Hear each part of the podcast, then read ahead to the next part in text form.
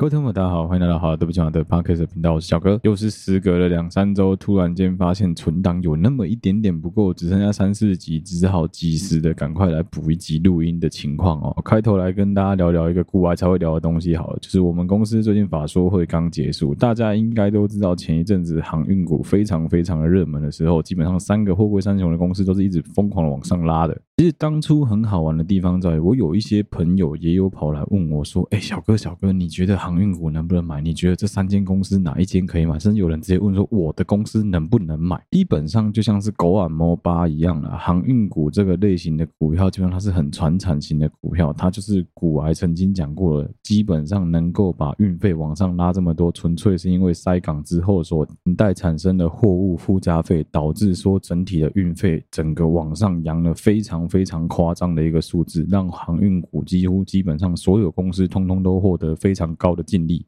这个行情不要说是十年难得一见，这个行情简单来说，甚至是二十五年、三十年难得一见。有很多现在已经干到船长，当年二十年前被公司硬逼着认购股票，当年可能用七块、十一块、十四块的价钱认购我们公司或是另外两间公司股票的这一群老船长们，都赚爆了。一定都赚爆了，随便手持这个十张、二十张的，基本上都可以直接一条船不干了。问题就出在于这一种时机才是属于所有人吗？肯定不是啊！你敢跟的你就跟啊，你不敢跟的基本上就永远不敢跟。像我是那个绝对不敢跟的，我一直都知道跟狗眼摸巴一样，航运股是不能玩啊。在这边我也要很大方的承认，甚至我要做一个开头的道歉，就是好了，对不起嘛，我曾经有拐过我的朋友们来买我们公司跟另外两间公司的股票，结果导致他们赚了不少，还跑来感谢我说干小哥你真的很殊不知。那些以为跟我是朋友的这一群跑来问我股票相关常识的白痴们，其实我只是想搞死他们而已。其实不小心让他们当干鸟，就当个反指标，让他赚到直接飞上天而已。不要再傻了，好不好？基本上航运这个东西就是一个整个非常看空的市场，不要再问了，就不可能会再往上涨多少。就算涨好了，那个也就是一个这样子突然带起来的一波小行情而已。你要说什么货的量有多到让公司能够像之前一样赚爆吗？我可以很明确的跟各会保证，早。就没有了。大概从圣诞节以前的那一波景气，一直到现在，我们公司基本上每一条船能够载到的货柜量，都是之前的可能只剩下七成，甚至五成、三成都有。所以，如果认真要我持平、平心而论的话，我是蛮不看好整体航运的景气的跟未来的。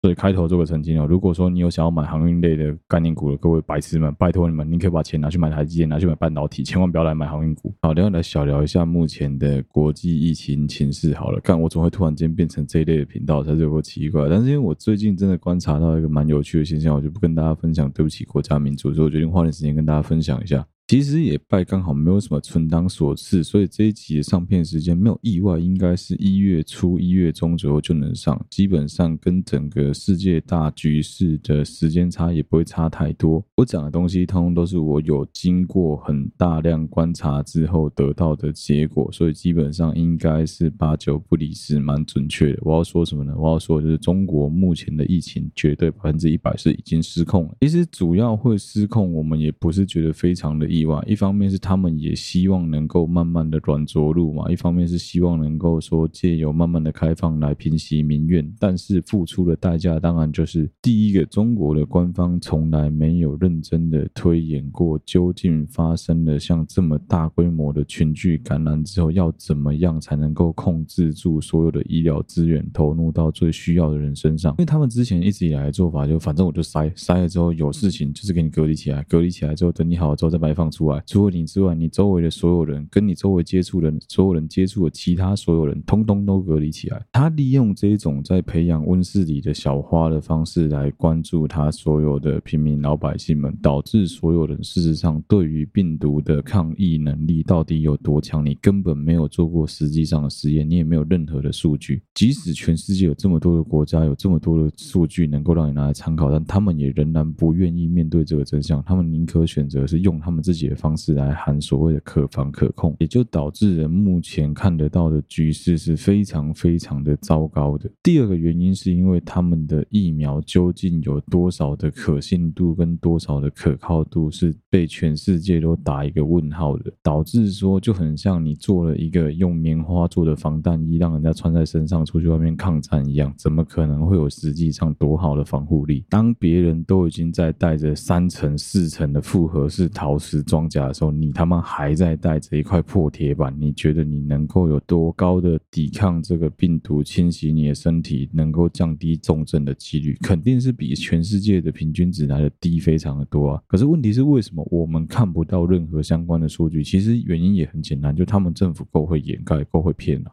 今天只要假设一个情形就好。如果说疫情真的如中华人民共和国官方所宣称的这么的乐观，这么的没有什么，北京只死了八个人的话，如果真的是这样子的数据的话，为什么广州市的卫健委为什么他们要直接官宣告诉所有广州市的市民们，无症状、轻症，请自行在家感染，请勿使用幺二零系统，请勿使用他们的幺幺九，就是急救系统，他们叫幺二零啊，请勿使用任何急救系统，把医疗资源。医疗量能让给有需要的重症病患来使用，对吧？这很讽刺吧？如果说从头到尾你都已经知道说啊，我们控制得住了，没有什么问题啊，我们是真的拥有这些资源，真的拥有这些医疗量能，我们真的有足够的能力能够去对抗住这个病毒的侵袭跟侵扰的话，那你大可以不用这样子去告诉民众说啊，你都不要来医院，都不要来看医生，你就躲在家里就好了。那你看世界杯足球赛也是啊，哎，你如果说你跟我一样刚看完世界杯足球赛的话，应该会有一个感想是，干你妈，周围所有的广告全部都是中国商品的广告，甚至看得很恶心，看得非常的腻。他、没办法，在商言商啊。对于人家中国这些产品来说，反正他是财大气粗，他就是有钱，他就有本事当那个产品的 sponsor。所以基本上所有的周围你看到广告，通通都是中国厂商。那、也刚好啊，中国厂商打这广告是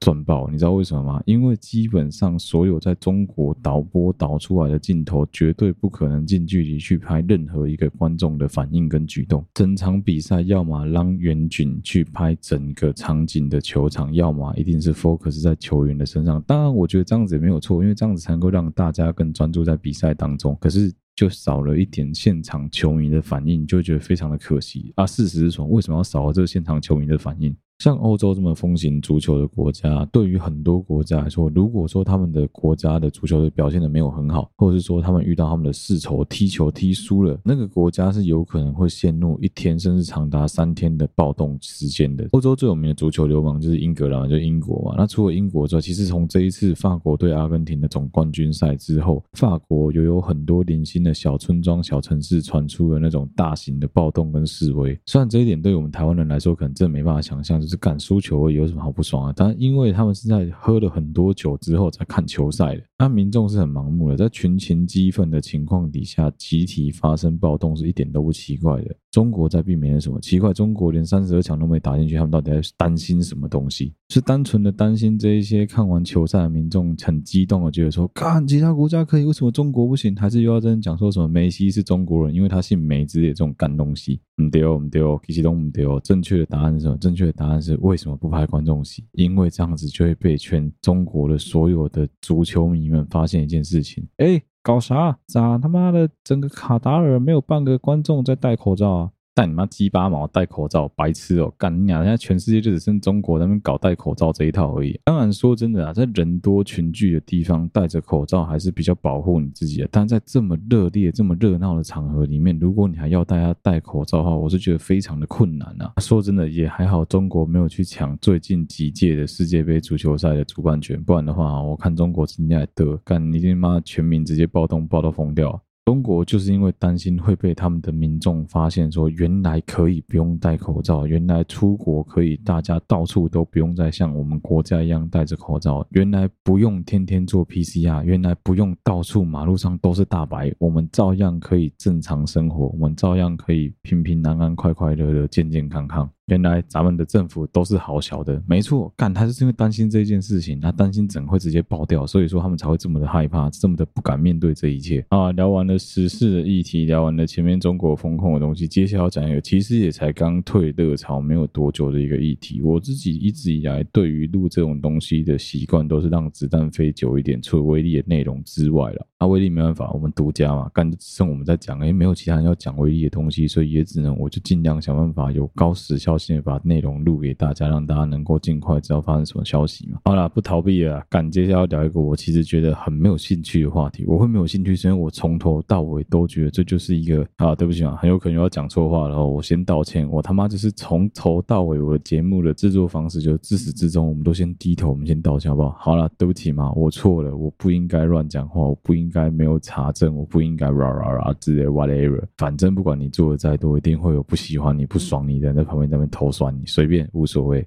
啊不逃避啊，来聊一聊理科太太的话题。我真的觉得理科太太东西，感觉没有什么好聊的，是要聊什么啦？啊，不就是就我讲的啊，就是一个网红在想办法把他的所有的流量拿来变现的一个，算是蛮变态的一个机制而已啊。那、啊、你看 PPT 那些摆烂的酸民们都怎么叫理科太太？都叫离婚太太啊？你会觉得说这样子就不行吗？我觉得还好，我觉得蛮好笑的。他跟他确实他是离婚啊，确实他在婚姻这一块可能真的没有处理的像大家所想象的这么理想啊。虽然我至今。仍然无法理解的是，你明明就是一个号称是比较偏向理科、比较理性、比较科学的一个 YouTube 的一个创作者，你怎么会突然间开始走一些文史哲、法商人家专业的东西呢？当然也不是说你不能双修，不能多修，不能够同时跨多领域了解很多领域上专业职人、专业职能上面的东西，我觉得这都是有可能的。但是纯粹就是一个你的频道叫理科，你不是叫史哲，不是叫法商，你要来跨领域聊心理、聊智商，我想干嘛？我靠，奇怪啊！而且事实上，理科太太智商笔记这个话题，在我们的群组里面是很难聊得起来的。为什么？因为所有人的反应几乎都跟我差不多，反应就是啊，爱买就买，不买就不要买啊，就这样子啊。为什么要去帮他推波助澜？我举个例子好了，我们之前三号方舟的群主，哎，大家可能忘记我这个身份了，我来再次跟大家自我介绍一下，我同时是一个五百人 A 片群组的管理员，就是小哥，就是我本人哦。三号方舟的管理员，这三号方舟里面呢，每天都会传着很多快乐的影片，让所有男生们满足自己的欲望。基本上转传这些影片啊，最大的一个问题是什么？最大的一个问题是我们在筛选的过程中，我们最容易碰到的是会有很多很让大家看了不舒服的影像存在，譬如说，就这样讲了，所有人在追追求打手枪这件事情上面，一定是希望能够看到很美好，让自己能够保持着很兴奋状态的影片的影像的事物吧。我今天如果用了一个美女的封面引导你点进来之后，结果那个女主角是一个六十岁、七十岁当你阿嬷的都可以的这种女优，或是说是一个体重是你的体重乘以两倍的这种女优，你觉得你有多少兴致会想要把这个影片看完？你有多少兴致能够看着这个影片，然后还能够达到你自己心里面跟身体感觉的所有愉悦，是不是很难的一件事情吧？好，所以如果说外貌上条件不如意的话，是没有办法，对吧？好，第二个是什么？会有一些比较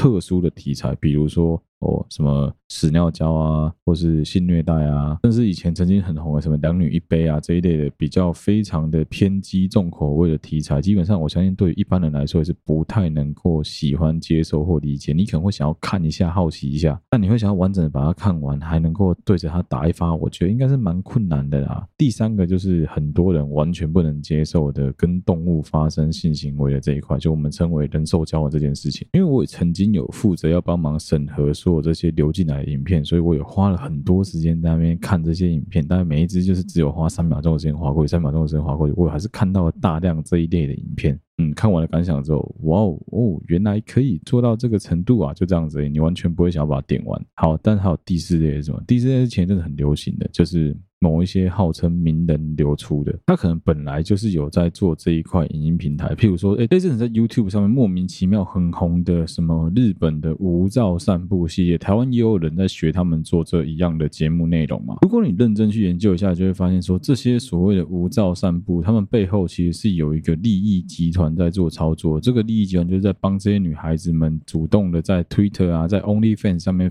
贩售一些他们相关的自己身体上面的展售的。的一些影音作品，老实说，基本上就跟所有的成人平台在做的事情是差不多的啦。也因为这样子的关系，所以这一类的影音创作者是不会怕黄标，他们根本就不会担心说什么，哎，东西被人家黄标啊，没办法盈利啊，之类会怎么样？因为他主要盈利的目标根本就不是这里，他主要的目标只是希望能够把看了 YouTube 上面这一类的偏向于成人题材的影音内容的收视群，简单来说就是把这些会喜欢看这一类成人影音创作的 TA 们拉到他的贩售平台上，OnlyFans。啊、Twitter 上面啊去做收看，去获得真正的盈利。所以我个人是蛮不反对把这一种流出来的影片放在我们的群组，但是我很讨厌一种类型叫做邓家华的影片，我完全没办法接受。没办法接受的理由其实也很简单，我就问一个问题：到底有谁看了邓家华的成人影音内容之后，你能够硬得起来，能够兴奋得起来，能够觉得说哦，我要来好好报考一波的，不管是男生或者女生，有谁有办法？但是所有这一类的成人影音创作平台，是不是成功的？因为了他们有办法让邓家华这样子的男生来拍成人影音创作内容，来拍所谓的 A 片，导致让很多原本可能根本不知道，原来台湾有在拍 A 片的这一些听众，这些视听群众知道说，哦，原来我们台湾有自己自制的 A 片的能力，甚至早就已经跳脱了。我不知道大家有没有印象，以前我们在搜寻 Pornhub X Video，如果你试着找台湾这个标签的话，都会找到很多那种流出啊、盗摄啊、盗录啊，甚至是其实是中国、其实越南、其实泰国，但标榜是台湾 Nice 的这种假的影片。诶，可是现在没有，现在基本上你如果去看的话，什么天美啦、什么麻豆啦、Swag 啦这一类的影片，成人影音的发展已经算非常的蓬勃。基本上他们在做的事情就只是把流量导入成他们的收入而已。啊，这个收入的来源是什么？很有可能是会员制的订阅，很有可能是广告，很有可能是厂商的业配、影片中商品的置入，各种各方面的手法，其实基本上跟一般的创作平台创作者是一样的，只是说成人影音的创作者基本上他比较难以发在呃比较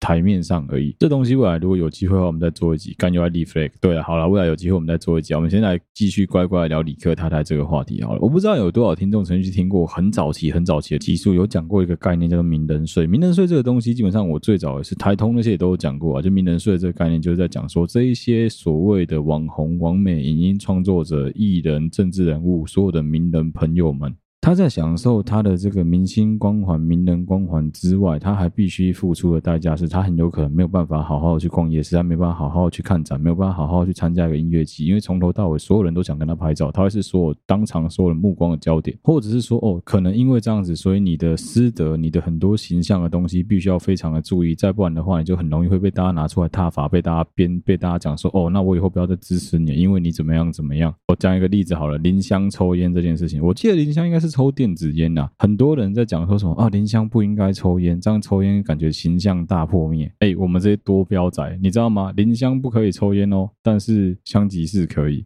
但是奥黛丽·赫本可以，但是你林香就是不可以。那其实有抽烟的明星、艺人、名人一狗票啊，为什么抽烟不行？其实我不太懂抽烟不行的定义是什么。的确，在很多情况下，你会看到某一些人在荧光幕前面吞云吐雾，尬拍给那多少谁？可是他为什么不能抽烟？那不能抽烟，那可不可以喝酒？一堆人在那边喝酒，然后什么哦，讲理性饮酒，讲到什么饮酒不要过量，那为什么可以喝酒？未满十八岁也不能饮酒啊？那为什么未满十八岁不能抽烟会被放大啊？饮酒就还好？其实我觉得有时候这种文化。上的这种冲击跟差距是我完全没办法接受，这也是名人税的一部分啊。就像王力宏的家务事，像大 S 的家务事，像汪小菲的家务事一样，很多事情就是我们看了都觉得，干你俩是干我屁事哦。就是因为这些东西很有话题，很有新闻性，甚至可以吸引很多的阅听者、视听者的目光，所以他就被拿出来一直一直炒，一直炒。从这些名人身上的不方便的不舒服来赚取利益，基本上就算是名人税的一部分了。那名人税的另外一个极端的另外一个天平，另外一端就是什么？就是这些名人们能够靠着他的名气来赚到的所有这些收益，通通都算在里面嘛。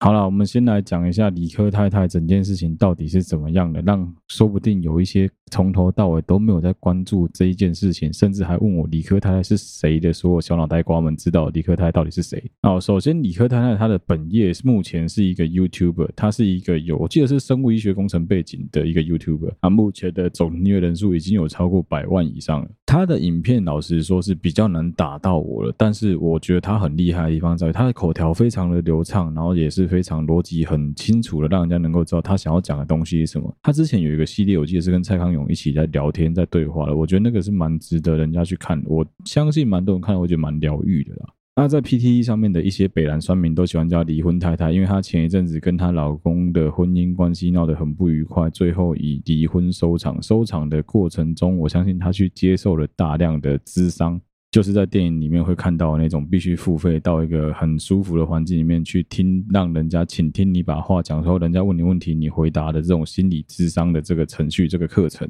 智商是非常贵的一件事情。所以说，如果你在学校、你在读大学的过程中，你真的有任何心理上的毛病，我很建议大家可以去使用学校免费的心理辅导的课程、心理智商的这种管道。基本上，几乎所有的大学都有设立心理智商相关的课程跟辅导的需求，也有很多的辅导师在学校里面能够帮上你。如果你真的有需要的话，我是蛮推荐你们可以去利用这个免费的疗程，因为真的干的本钱用看完呀这种会员呢。但我个人是完全没有这个需求，可能我真的是一个比较身心健全的，而且我有我自己的消费方式，我有我自己的纾压方，就是录 podcast 啊，就是把我的故事讲出来，把别人的故事讲出来啊。但我相信不是所有人都能够做到这件事情。好，回过头来讲理科太太好了。简单来说，就是她目前在干的一件事情是，她在大概十二月份的时候开始呢，利用他自己认为他曾经在心理咨商多达一百多个小时的经验来贩售一个课程，在线上平台里面叫做他的智商笔记。这个课程的名字叫做理科太太的智商笔记。它的那个大标是智商笔记哦，副标题叫做从自我察觉到自我疗愈。基本上，如果你单纯看到这个东西的话，你就想说，哦，他讲的东西是智商的东西耶，哦，可以自我察觉，而且还可以自我疗愈，那应该是跟心理治疗相关的东西吧，对吧？Nope，完全不是这么一回事哦。理科太太本人在他的自出的影片里面，十二月一号里面，其实他们就已经有做好非常强大的防御能力，我相信是完全有经过法律顾问来思考过。我能不能这样子写的？他这样写，他写的东西说呢，他不是心理师，不能帮你心理智商，但是他邀请他的心理智商师加入这堂课。他自认他自己是曾经比你还要更早上过智商这一堂课程的学姐，他在以一个过来人的身份，把他的一百多个小时的笔记整理给所有有需要的人啊。我们要帮他打广告啊，我也不会去讲说什么推啊，会不推这个东西。基本上就是，如果你有需要，你可以去买来笑一下。但是如果说你是心理上有一些问题，你想要先看过他智商笔记之后再接受智商，我觉得是大可不必啊。我觉得很可惜的是，有很多可能对心理智商真的有需求的人，会因为理科太太搞出来的这个心理智商笔记买了大量的广告跟还有一堆新闻来洗版之后，他们在网络上会更难以找到关于心理智商相关的正确或是比较好的知识。这是站在我个人的观点里面看到，觉得最遗憾、最遗憾的一件事。另外一个就是，如果有人要跟我讲说什么啊，理科太太这样子做，你不多泡他吗？嗯，我甚想骂了。我觉得这样子是蛮不应该的啊。可是另外一个比较应该骂的是，你怎么会傻到去买这样子的课程，觉得可以疗愈到你自己啊？好了，对不起嘛，接下来所有的东西、所有的话语，通通出。自于我的个人观点，我的个人想法，完全就是我个人的行为。但是如果有冒犯到任何人的话，我在此先跟大家郑重的道歉，对不起。好，来第一个问题哈，如果说我今天家里面有一只猫生了重病，得了癌症或是肾脏病，whatever 任何相关的毛病，我不是个兽医，但是因为我家的猫生了十年的重病，我陪伴它走过这十年，我教它，我帮它挤尿管，我帮它喂药，我帮它投药，我带它去看医生，我整理了大量的笔记，我能不能？把这些笔记公开，告诉你说，如果你也有需要的话，欢迎你拿去使用。我跟你讲，今天对象如果是一只猫的话，很有可能会有一大堆暧昧的空间。如果我是免费提供的话，那这个暧昧空间可能会变得比较小，大家比较会泡我泡我小力一点。但是相对来说，公信力就没有这么高，也不会有什么人认真去看我的东西，对吧？好，来强度升级，我把猫变成小孩。如果今天有一个小孩，我家有个小孩，他得了很严重的毛病，可能是什么肾脏疾病、心脏相相关的疾病，可能是唐氏症之类，需要长时间照护、长时间观察的这些。天生的缺陷啊，我必须花大量的心神，花大量的时间来照顾他，所以我写了大量时间照顾他之后，我集会集结而成的笔记，在他过世之后决定发出来给大家。那我跟大家讲，哦，我不是医生，我没有诊断能力，但是我这些笔记，在你的小孩突然间有这个状况的时候，你能够紧急拿出来使用，你觉得这合理吗？没有医嘱的情况下，我教你随便做这些事情，你觉得是对的吗？的确有可能三折金而成良医，三折工而成良医，这是有可能发生的事情。但是以现代的医师法，就是不可以这样子做，所以不要再拿那种蒙古大夫时期的东西拿来现代使用，我觉得他妈超级智障。理科太太的影片最大的问题出在于，她完全的想尽办法去偷偷的避开那个专业啊教育感，她去回避在所有的专业领域上的东西，她故意一直去利用一些字眼，譬如说我在分享。我在陪伴，我在帮你，我不是在教你，我是学姐的身份。他在利用这个方式来告诉你说，不停的洗脑你说，我不是心理师，我不能帮你心理智商，可是我很希望你也能够跟我一样，乖乖去接受智商。在智商之前，最好先来买我的书，最好先买报，最好先买报我的课程。What the fuck？你们怎么会相信这一套狗屎理论啊？我只能试着去猜想，人性本善，说不定他原本的出发点也是利益良善，也是好的。他是希望能够帮助到其他真的有需要的人，所以他才决定把这个笔记整理成书，整理成册。只是说他的经营团队想说啊，那既然你都已经整理成册，这个东西不拿来流量不转为变现，实在是太浪费了。那不如我们就把用一个更加商业性的手法来行销、来宣传，反正这样子还可以赚钱。干，你写字也是要花钱，你录音录影这个都是要钱的吧？这都是流量诶，还真的没有说错，你知道吗？基本上啊，有很多的偶像明星在路上是不能随便帮人家签名的，是有原因的。因为在他们早期的教育里面，就有告诉他们，他们所作所为全部都是可以赚到钱，全部都是可以获利。我举一个例子好了，C 罗、内马尔，任何这些明星足球员们在记者会上，他喝的饮料、他的手表、他穿的鞋子，全部都是代言啊。假设我今天是可口可乐的年度代言人，结果我被人家发现我在偷喝百事可乐，可口可乐是可以来跟我求偿的。我在路上随便跟人家合照，随便跟人家签名，那些东西全部都是有流量，那些东西全部都是人家必须要花钱才来跟我买的，所以我当然能理解，对于理科太太来说，她可能也不是很愿意说要完全免费、无私的把这东西贡献给她。当然，原本她本意，我相信应该出发点是好的啦。老实说，我是倾向于吼，如果你只是想要把你的流量变现的话，我觉得无所谓。而且他也有在跟人家回应说什么，嗯，现在只是在预购而已啊，影音内容都还没有上线，你又要怎么看起来？很多人在讲说怎么看起来怎么样，看起来怎么样啊？你就还没有，都还没看到实际内容，你怎么会知道好或不好？说不定他还可以偷偷做调整啊。但问题是，他在那一个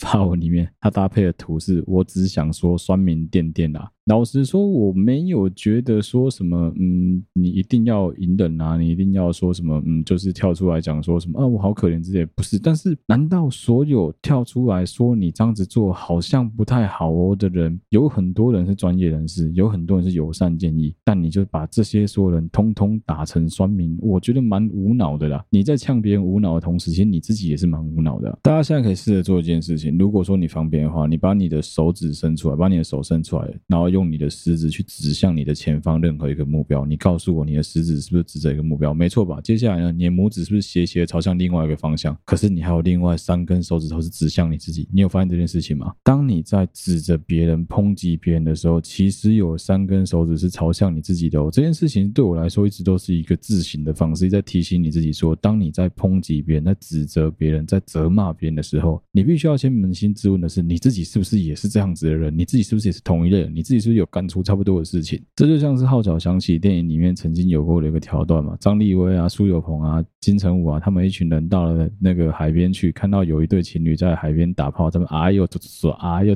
说叫了大小声的时候，他们偷偷过去偷看嘛。偷看的过程中被那男女发现的时候，男生冲过来大骂他们说：“干你俩是在跨三小。”结果这个时候呢，金城武他们马上反击说：“啊那，你也才走，我别才跨哟。”没错啊。基本上你在任何的荧光幕前面做的所有所作所为，你都可以做。难道经不起别人的考验，经不起别人看，经不起别人抨击吗？我靠，你大网红诶，一百多万订阅，没有人要你很委屈的说谢谢指教。但基本上，当别人在给你任何的评语、任何的抨击的时候，你可以试着去内化，看看是不是真的自己哪里出了什么问题啊。当然有很多情况下，很多酸民给的意见真的是连我都忍不住说：“妈的，酸民闭嘴啦！”可是当你今天去侵害的是一整群人的权利，你以为心腹这么好做？你以为心理咨商师这么好做？攻击呢啦，网络上面好野生的专家一大堆，野生的咨询师几大堆，野生的心理师、野生的营养师、上面师、上面师几大堆啊！我们也一直想办法在告诉我们的爸妈说，要小心网络上的假讯息、资讯站的这个问题。你他妈身为一个带头的 KOL。有的网红，你还在干这种妈？我觉得就是在发布一些模棱两可讯息的事情，我是觉得很可悲啊！不是什么事情都是我们讲的就一定对，我们的做做法就是最好的做法，没有这种事情啊。其实基本上你要分享你的经验，我觉得很好。可是你拿你的经验来卖钱，然后还故意把它包装了一副好像哦这样子做才是对，这样就是真理、道路、生命，我就觉得蛮智障的。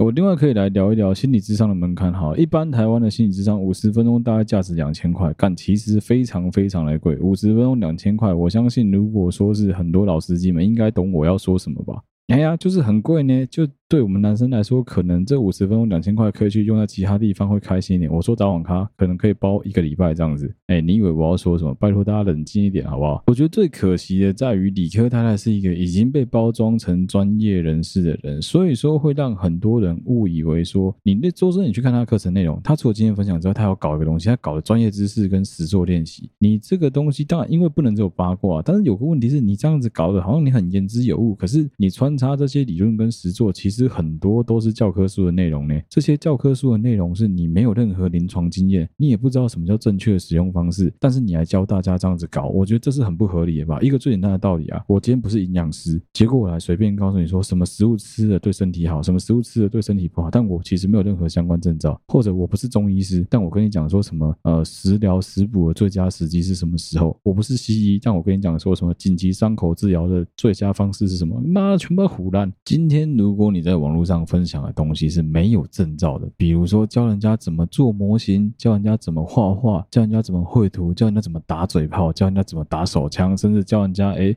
要怎么嫖妓？要怎么做一些奇奇怪怪的事情？怎么卖东西？怎么成功？你要发这些莫名其妙的东西，没有证照，没有专业实作的关系，没有理论依据的，其实随便你爱怎么讲怎么讲，反正你哗众取宠的结果就是信者恒信，不信者怎么样都不会相信。但是当你今天故意去挑战人家的专业的时候，然后还故意讲在前面讲说哦，其实我不是专业的，但我就只想说，我想要把我经验分享给大家而已。那你干嘛要把你不是专业的经验分享给大家啊？到底你的心态是什么啊？我真的完全搞不懂诶。你今天可以做个水火箭，然后告诉大家说，哦，抛物线的原理是什么？怎么样的角度会比较好？怎么样的压力会比较好？我觉得这个 OK 啊，就实做的东西嘛，这个基本上对你没有坏处嘛。会乖乖去做个什么沐浴乳成分大评比这一类的东西，这也 OK 啊。肯定可能流量没那么好，但至少会有人有点兴趣吧。看你直接在那边讲说什么啊，我以前生过病啊，我看了很多皮肤科之后，我要给大家的建议就是什么药比较好，什么药不要吃。拜托，每一个人的皮肤状况都不一样，你。你以为你不是医生，你根本没有看过他的肤质肤况，你能够做出这种专业的诊断？卖我北来会不会？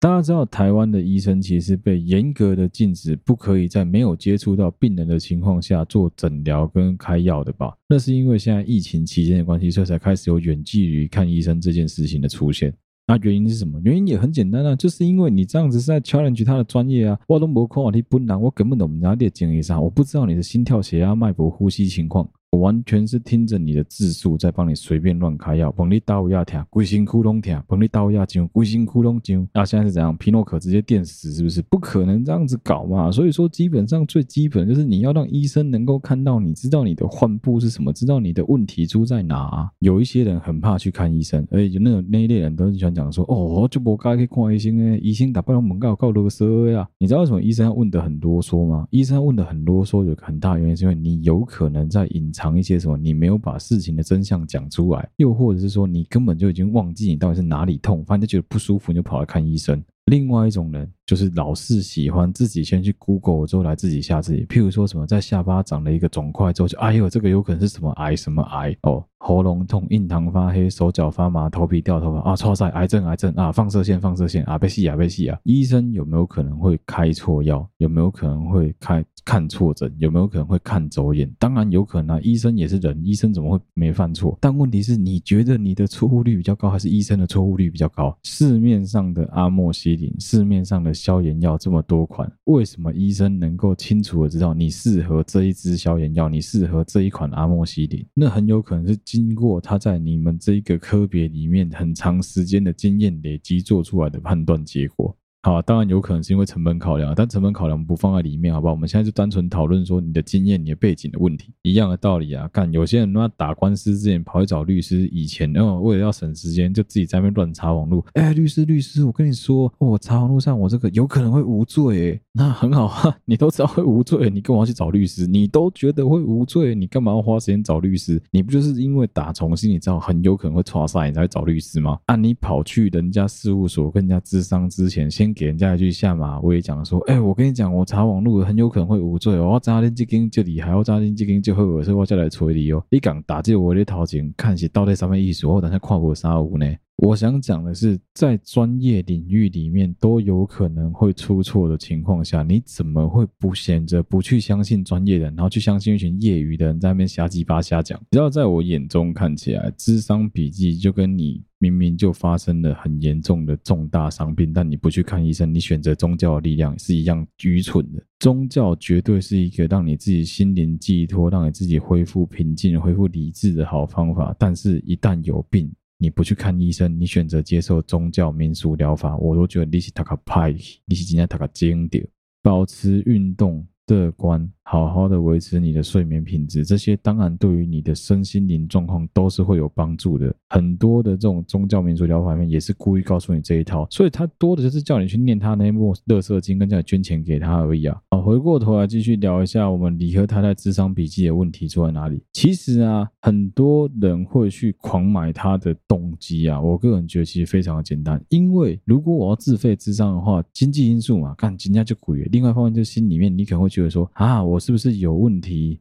有病我才会去接受智商。当然，如果说你是因为这样子的关系，说你先去买理科太太的笔记来看过之后，来让自己有心理建设之后，再决定踏入智商，我觉得是很好。可是问题是，如果你只是因为觉得说啊，我我觉得他跟我一样，诶，那我先去看了他的东西之后，会不会我就会更有勇气去？我是觉得也不见得啦。而且你会不会因为这样子，然后每次你去智商了之后，你就会回过头来再看理科太太的笔，说哦，真的诶，他讲的跟我讲的一样啊，哇塞，他讲的怎么跟我的智商师讲的不一样啊？这种来。来自别人的经验的经验分享给你，卖给你当做商品之后，你还给他拿来当做圣经，当做圭臬，当做你的课程的一部分，我觉得非常非常的危险，而且完全是在践踏所有心理咨商师的专业跟他们的自尊。有没有？就像我们前面讲的，你对于这种专业的东西、专业人士的课程经验，或者是说你的疗程这些东西，你有你自己的见解，我觉得很好。可是如果你是拿你在网络上看到的这些资料来对于人家对你的评断、对人家对你的诊断做出调挑战的话，我相信你是非常非常早死的啊！我知道有很多人的角度会更猎物，可你本来就不是很喜欢理科太太，就会更觉得啊，离婚太太可以死啊，好死啦啊，干死好啦啊，那么够死够吞扣篮之类，或者说啊，被告死算了。问题就出在说这件事情基本上他很聪明的避开了法律上的某一些界限，所以导致说实在是很难去判断他有没有违法的疑虑啊。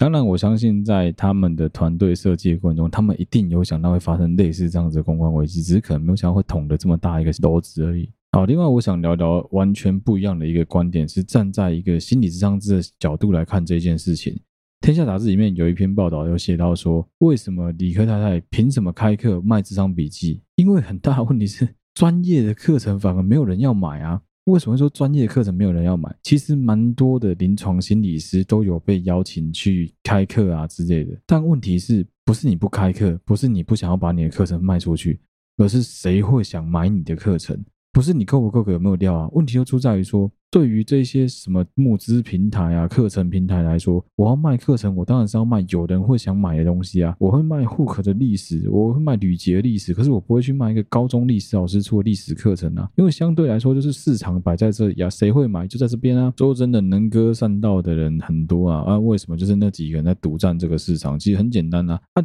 讲真的啊，以课程平台来说啦，那我开课基本上就是希望能够赚到钱啊，所以基本上只要是这种网红啊、艺人啊，如果说他本身就有声量的话，他的这个声量其实很容易就能够转成所谓的卖相，转成所谓的嗯平台变现的结果了。所以说他们要的基本上就是哦，我我被告诉谈钱，我不会分润啊，我会谈，你不会谈啊，基本上不会有人想要让钱打水漂啊，啊就导致说原本的这个。课程没有办法找到专业的人来开课，因为根本不会有人想要买啊。很多的职人会愿意在很多专栏免费写文章的原因，也是因为他们希望自己能够被大家看见，能够有曝光率，之后才能够去好好的贩售自己的课程，让大家看到他的东西啊。所以说，吕秋远才讲一句话嘛：网红跑出来开专业课程，其实伤害性不大，但侮辱性很强啊。因为干，就老实说，你说对于这整个心理的咨商师们会有什么影响吗？不会啊，干，你该有赚的还是会赚的，不会因为他这样就少赚到那些钱啊。但对他们来说就很羞辱人啊！林北辛辛苦苦读四年，才去实习过实习两三年，抠脚抠两三年，好不容易能够出来开业，我都已经他妈三十几岁了。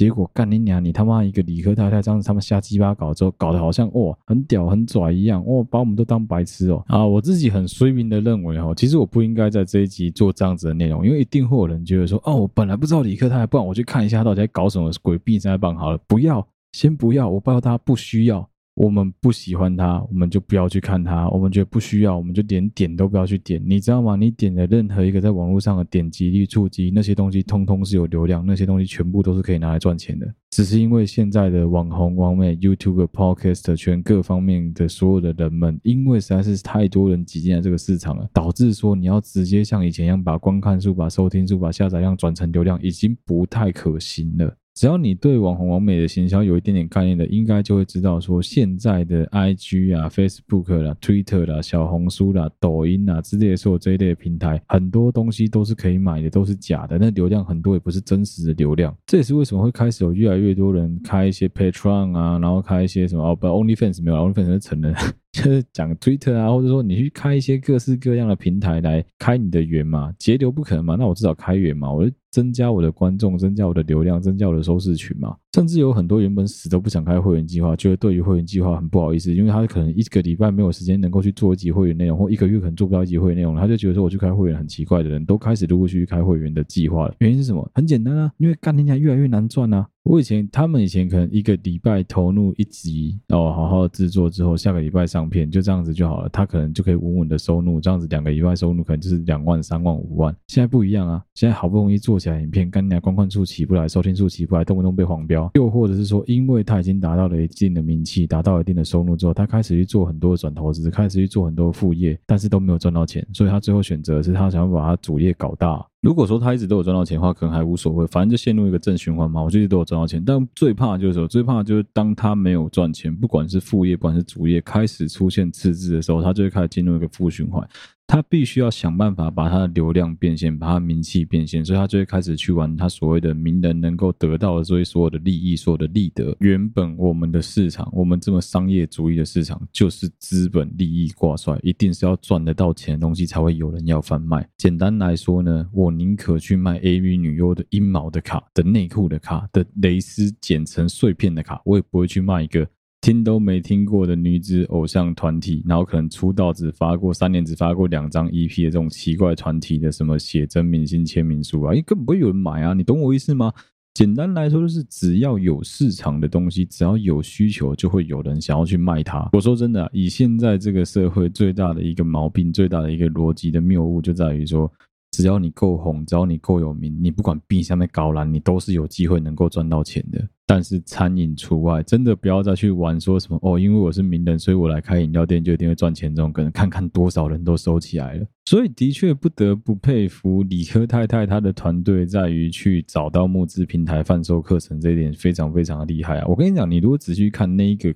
课程的募资平台，它几乎所有相关的其他老师都是在每个领域里面的佼佼者，最顶尖的那一群人，或者是说非常有名的这一个行业的相关的。与会人士，其实也因为这样子，会导致说理科太太的智商笔记在这个平台会显得非常非常的格格不入。但这个平台来说有没有差？其实也没什么差，没差的地方在哪里？一旦我发现说有任何的谬误，有任何的延上的可能性的时候，我只要做一件事就好，我退费就好了，我道歉就好了。讲难听点，我只是提供一个平台，让有需要的创作者在我这边上架而已啊。当然，我可能必须要负一点审核的这个责任嘛，甚至是说最终的所有修改权利可能在我平台方身上。但是我还是必须要去想办法尊重创作者的创作自由啊！讲难听一点，真的就是完全在卖他的名人的利益、名人的这些名声啊！我讲一个白点的，今天如果是一个离婚的失婚妇女，她长得也不是很好看，然后也没有任何的名气，然后可能把老公给她的那个钱花了一百万去做智商之后。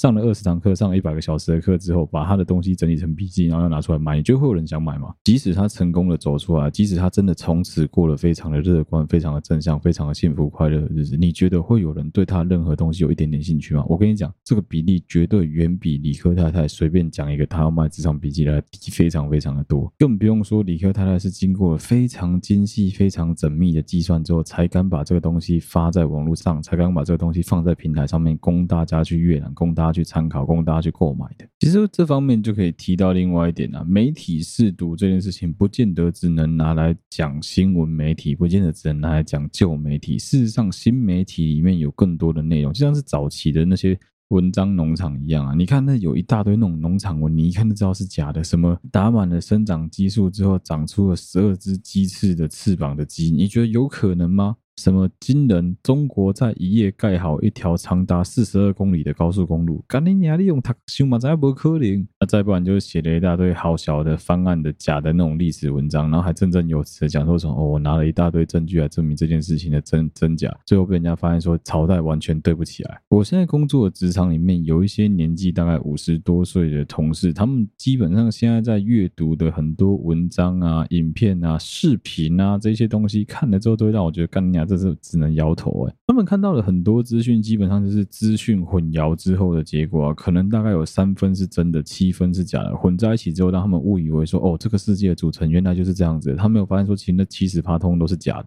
我觉得我们自己真的要想办法去培养的能力，就是你要有办法能够去判断。其实我一直以为这很基本，那我一直都觉得说，判断是非对错这件事情不应该别人教你，自己多跌倒几次就应该要学会了。那本来就没有什么事情是绝对的是非，绝对的对错，绝对的黑白，绝对怎么样就是怎么样，没有这种事啊！你要自己学会去判断。每次都要别人来跟你讲说啊，那个谁就是不行，那个谁就是坏，那个谁就是贱啊，这个谁最好？我跟你讲个最重要的道理啊，靠山山倒，靠人人跑，靠自己最好，这是很现实的事情。我一直以为这种事情不需要再讲，但是每一次每一次都会看到，大概每半年就遇到一个类似这种新闻。有些人喜欢把自己包装成一个成功人士，因为在这样子的形象底下，他比较好贩卖他想要贩卖的所有产品。这当然都能理解啊，最近很红的嘛。经常你只要看到是有一些人的那个大头贴改成是斜四十五度角站，穿着一件西装笔挺的西装，然后双手抱胸的这种照片的人，基本上通通都是在干同一件事情，就在骗你的钱的。这些白痴们自认为他只要站在这个角度拍出来照片，可以显得自己形象很清新、很专业，但是不知不觉是所有这些人通通用一样的照片，通通一样的角度，通通打一样的光，通通都穿差不多的西装，反而成了他们的制服。一看就知道，干这群人就是好小囡啊！好，认真讲一下我自己，如果对于这种什么智商笔记这些东西的看法，好了，我真的蛮建议大家不要随便花钱去买这些东西。你应该练习的是，如果你真的有什么需要的话，我宁可你做问问哥、问问姐，我宁可你先去。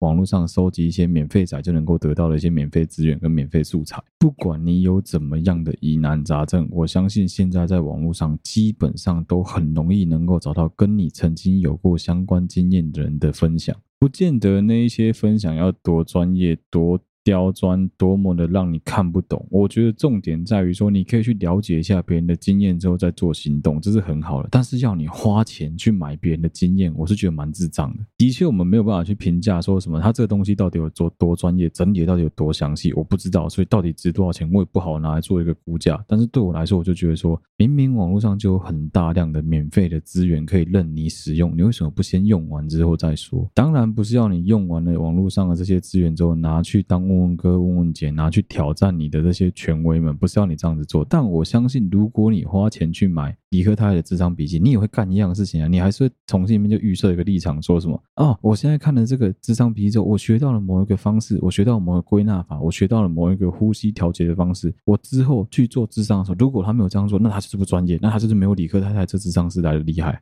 到底是在攻杀小，人家是离婚，你可能是家里狗死掉一直走不出来。你觉得你们两个人的情况会一样吗？每次都想要复制别人走过的路之后，拿来当做是自身的经验，还喜欢老是在那边拿别人的经验在那边沾沾自喜，说哦，我得到了好好的东西，我得到这些东西对我人生非常有帮助。我觉得你真的很有病。理科太太她达到的境界，就是基本上很多 sales 都想要达到的境界。我以前在工作打工的时候，曾经做过销售类的工作。有人就那个主管就跟我们讲过，你知道最厉害的销售员是什么吗？最厉害的销售员是对方双手把钞票奉上给你，还点头九十度鞠躬跟你说谢谢，感谢你的帮助。理科太太不就做到了吗？现在台湾大量的网红 KOL 不就一堆人都做到这一点吗？有多少人是双手奉上他们手上的钞票去感谢这些人的帮助？不管他卖东西什么，多少人都这样子来，多少人都是这样子成功的。干到就觉得哦，他们好厉害，我也好想跟他们一样。谁不想跟他们一样？我也想跟他们一样啊。问题是我们凭什么？我们就是不可能啊。为什么不可能？我们没有那个市场，但他有那个市场啊。可是我觉得很。悲哀的在于说，你有能力能够占据住这个市场的这一群人，有很多人不珍惜自己的羽毛。我觉得这就非常非常的可惜了。讲到这，就不能让我想到一个人，就是那个索利伯，哎，艾丽莎莎。很抱歉，我完全没有在看那个艾丽莎莎。如果我的听众里面有人很喜欢艾丽莎莎的话，我先跟各位道歉好了，对不起嘛。艾丽莎莎之前搞那个什么肝胆排石法的时候，有没有我的苍蓝鸽跳出来打爆他的脸？我觉得干真的是卖过乱了，好不？真的不要在网络上随随便便的这样子尬拍给那多少谁然后还跳出来嘴酸民说叫酸民点点。明明你们就是一些很聪明的人啊，明明你们就知道说很多事情是可以经经过准备之后。再思考怎么做，很明显，他们都是有备而来的。甚至其实你看他们的反应，你可以感觉出来，说不定很多事都在他算计里面。在这边可以跟大家讨论一个我觉得很有可能会走的剧本啊。其实李克泰真是一个非常非常聪明的人啊。他现在做什么？他现在做其实是一种反行销啊。基本上还是有很多人去买他的商品，还是有很多人去买他的东西。再来，其实他只要等到媒体舆论新闻热潮过了之后，他自然这五百万一样进账啊。有人会就因为他不买他东西啊。我跟你讲。本来会买他的商品的这些人，就是一直以来都是他的铁粉，所以他基本上是能够更吸收住这些铁粉，这些铁粉是绝对不会跑的。哎，没错，其实就跟我们的威力宝宝是一样的道理。有没有发现，基本上现在他所有的那些铁粉全部都归位了？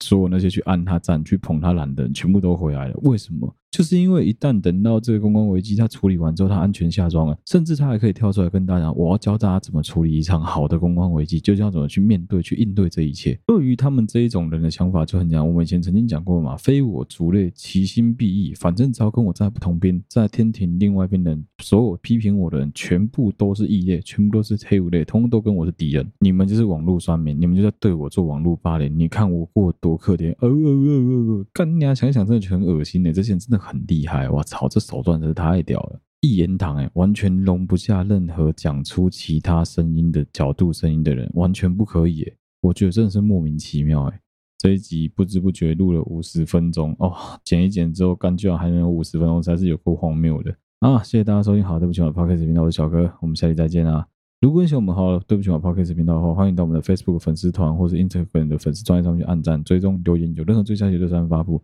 如果你使用的是任何一个 Podcast 的平台，都欢迎你帮我们五星按赞、追踪、留言、分享给你所有的朋友。你的鼓励就是对我们创作者最大的帮助。如果你还想要投稿给我们的话，睡了，好了，对不起嘛，都欢迎你同步投稿给我们。谢谢大家收听，好了，对不起我的 Podcast 频道，我是小哥，我们下期再见啦，大家拜拜。